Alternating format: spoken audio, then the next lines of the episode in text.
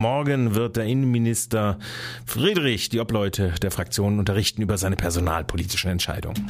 Der Juli war der Monat der neuen Überraschungen im Untersuchungsausschuss um die NSU-Morde.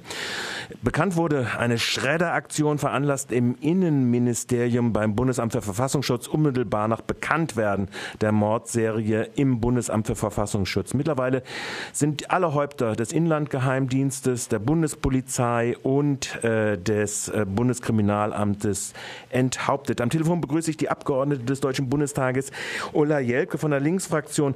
Ulla Jelpke, die überraschende Aktion des Innenministers Friedrich war, äh, die Spitze der Bundespolizei abzusetzen. Aufklärung über die Schredderaktionen und die Vertuschungsaktionen zur NSU gab es nicht. Wie ist diese Aktion zu bewerten? Ja, erstmal schönen guten Tag. Dank. Ja, wie ist die Aktion zu bewerten? Also ich glaube, ähm, wir haben eine gewisse Kontinuität. Äh, Aufklärung, wie Sie eben schon sagten, gibt es nicht, aber gleichzeitig sowas wie eine Feudalherren äh, Stil äh, des Innenministers, wenn es darum geht, äh, Persönlichkeiten abzusetzen. Und mit der Bundespolizeispitze sind ja Leute abgesetzt worden, denen man zumindest gegenwärtig nicht vorwerfen könnte, dass sie gravierende Fehler gemacht hätten. Und insofern äh, muss man schon die Frage stellen, was sind die Hintergründe möglicherweise? Also wir können im Moment auch nur spekulieren.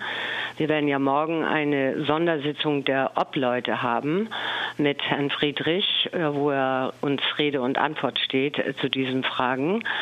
Aber es ist schon zu vermuten durch die Schnellbesetzung der neuen äh, Bundespolizeispitze, äh, dass äh, insbesondere mit äh, dieser Besetzung äh, alte Strukturen, die lange diskutiert werden, also beispielsweise die Zusammenlegung vom Bundeskriminalamt und Bundespolizei, also so etwas wie zu einer Superpolizei zu werden äh, im Sinne des FBI.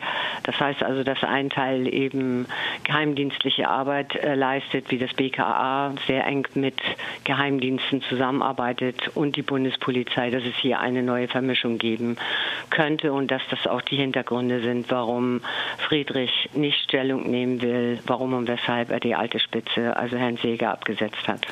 Jetzt haben wir die Situation, dass äh, in äh, dem Ministerium oder die Personen, die jetzt rübergeschoben werden, BKA-Spitze ist ja noch nicht besetzt, äh, dass alles Personen sind aus dem Terrorismusbereich des Innenministeriums und offensichtlich bis jetzt immer noch nicht aufgeklärt ist, wer denn veranlasst hat jetzt die Schredderaktion. Ähm, auch zu dieser Personalie selbst äh, stellt sich ja nur, nur eine Frage. Da sind Leute an den Verfassungsschutzamtschef äh, gekommen, die im Fall Kurnas zum Beispiel eine Position bezogen haben, die die Gerichte nun eindeutig als verfassungswidrig oder als rechtswidrig erklärt haben. Äh, auch diese Auswahl äh, stimmt ja auch äh, in gewisser Hinsicht doch äh, fragwürdig. Ja, das ist sehr richtig. Also Dieter Roman ist äh, ein Mann, der äh, im Ministerium für, also im Referat Ausländerterrorismus und Extremismus mit dem Schwerpunkt islamischer Terrorismus äh, und Salafismus tätig war. Und das deutet natürlich darauf hin, dass so ein Mann genau diesen Weg gehen soll, also diese neue Superpolizei endlich umzusetzen. Das ist das eine. Die, die andere, das andere Beispiel, was Sie eben gebracht haben, ähm, also der neue Chef des Verfassungsschutzes und der Fall Kurnatz zeigt eben, dass man skrupellos ist, also dass solche Dinge keine Rolle spielen sollen. Ich denke, Friedrich wird sich morgen auch darauf zurückziehen und sagen, äh, das ist seine Entscheidung und er ist im Grunde genommen auch nicht den Abgeordneten Rechenschaft schuldig. Äh, Sie wissen ja, dass die Regierung, das Kabinett entscheidet, äh, wie die Personalpolitik aussieht. Und von daher denke ich, dass das Ganze natürlich auch ein Überspielen der Vertrauenskrise der Sicherheitsbehörden ist, in der sie sich gegenwärtig befinden. Also wir haben ja auch beispielsweise beim Verfassungsschutz nicht etwa die Situation, äh, dass man jetzt erstmal aufarbeitet und dann die Konsequenzen zieht, sondern dass eigentlich mitten im Aufklärungsprozess diese Behörden mehr äh, Kompetenzen bekommen. Mhm. Und entsprechend äh, Führungsleute werden natürlich dann auch an die Spitze gesetzt. Kommen wir nochmal zu diesem strukturellen, langfristig angelegteren Ziel, nämlich die Schaffung eines FBIs in Anführungszeichen. Es ist ja eigentlich im Prinzip mehr. Es ist ja eine zentralisierte, wenn man das BKA und seine Kompetenzen schon im Datenausschuss äh, und Führung von äh, Dateien auch aus Verfassungsschutzquellen, also Inlandsgeheimdienstquellen äh, mitbekommt, bekommt ja das bekäme das BKA in Form einer äh, Unterbehörde der Bundespolizei ja auch einen exekutiven Arm. Ist das Ziel, das ja schon mehrfach benannt worden ist, äh, auch als ein Teilziel äh, in the long range das große, das große Projekt? Ja, ich denke, es ist ja erst zwei Jahre her. Man darf nicht vergessen, das Projekt ist in erster Linie an den äh, Bundesländern gescheitert, aber nicht nur an den Bundesländern, sondern auch an der gesamten Opposition, SPD, äh, Grüne, Linke im Parlament und auch an den Polizeigewerkschaften, also GDP und andere, die sich dadurch eindeutig hierzu erklärt haben, also gesagt haben, dass diese äh, ja, die, dieser Apparat, so wie er geplant ist, diese Großpolizei, äh, dass das letztendlich bedeutet, dass die Länder äh, jegliche Kompetenzen verlieren, äh, dass das Prinzip des Föderalismus damit äh, gestorben ist. Und einige haben sogar von Verfassungswidrigkeit gesprochen. Und äh, natürlich wird man versuchen, äh, an diesem Projekt weiterhin festzuhalten. Ich glaube, dass gerade Friedrich einer ist, der dieses Projekt weiter verfolgt. Also de Maizière hat es ja versucht, ist damit gescheitert. Und Friedrich versucht meiner Meinung nach, wie gesagt, die Vertrauenskrise der Sicherheitsbehörden auszunutzen, um damit der Bevölkerung zu suggerieren, also wir tun ja jetzt ganz viel und wir brauchen neue Schritte, um also in der Sicherheit wieder Fuß zu fassen.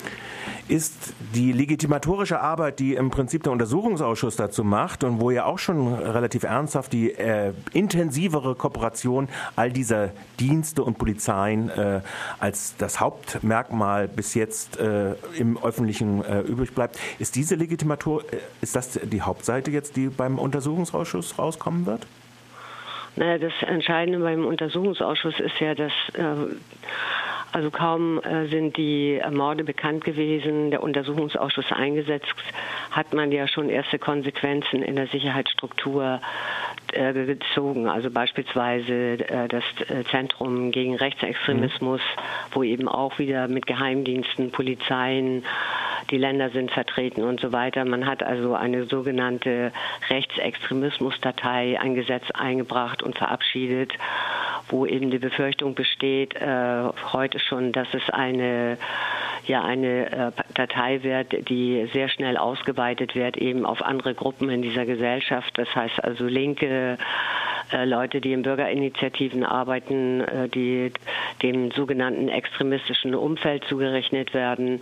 Also es sind ja schon diverse Schritte durchgezogen worden, auch gesetzlich verändert worden. Und durchgängig kann man sagen, dass im Grunde genommen die Behörden, die hier eigentlich Verantwortung tragen, die enorm geschlampt haben, äh, dass die belohnt worden sind mit neuen Kompetenzen. Und das ist eigentlich der eigentliche Skandal. Und so wird es meines Erachtens auch weitergehen mit diesem Untersuchungsausschuss dass wir am Ende nicht wirklich eine Bilanz haben, wo man sagen kann, hier wird in Richtung Demokratie, in Richtung Freiheitsrechte, Bürgerrechte äh, Veränderung im Sicherheitsapparat äh, geschehen, sondern es wird vor allen Dingen in weitere Verschärfung und weitere Kompetenzen geben, um zu überwachen und äh, sozusagen die Dinge von, von den Sicherheitsbehörden unter Kontrolle zu haben. Das sagt Ulla Jelpke. Sie ist innenpolitische Sprecherin der Linksfraktion im Deutschen Bundestag. Ich bedanke mich für das Gespräch, Ulla Jelpke. Ich bedanke mich.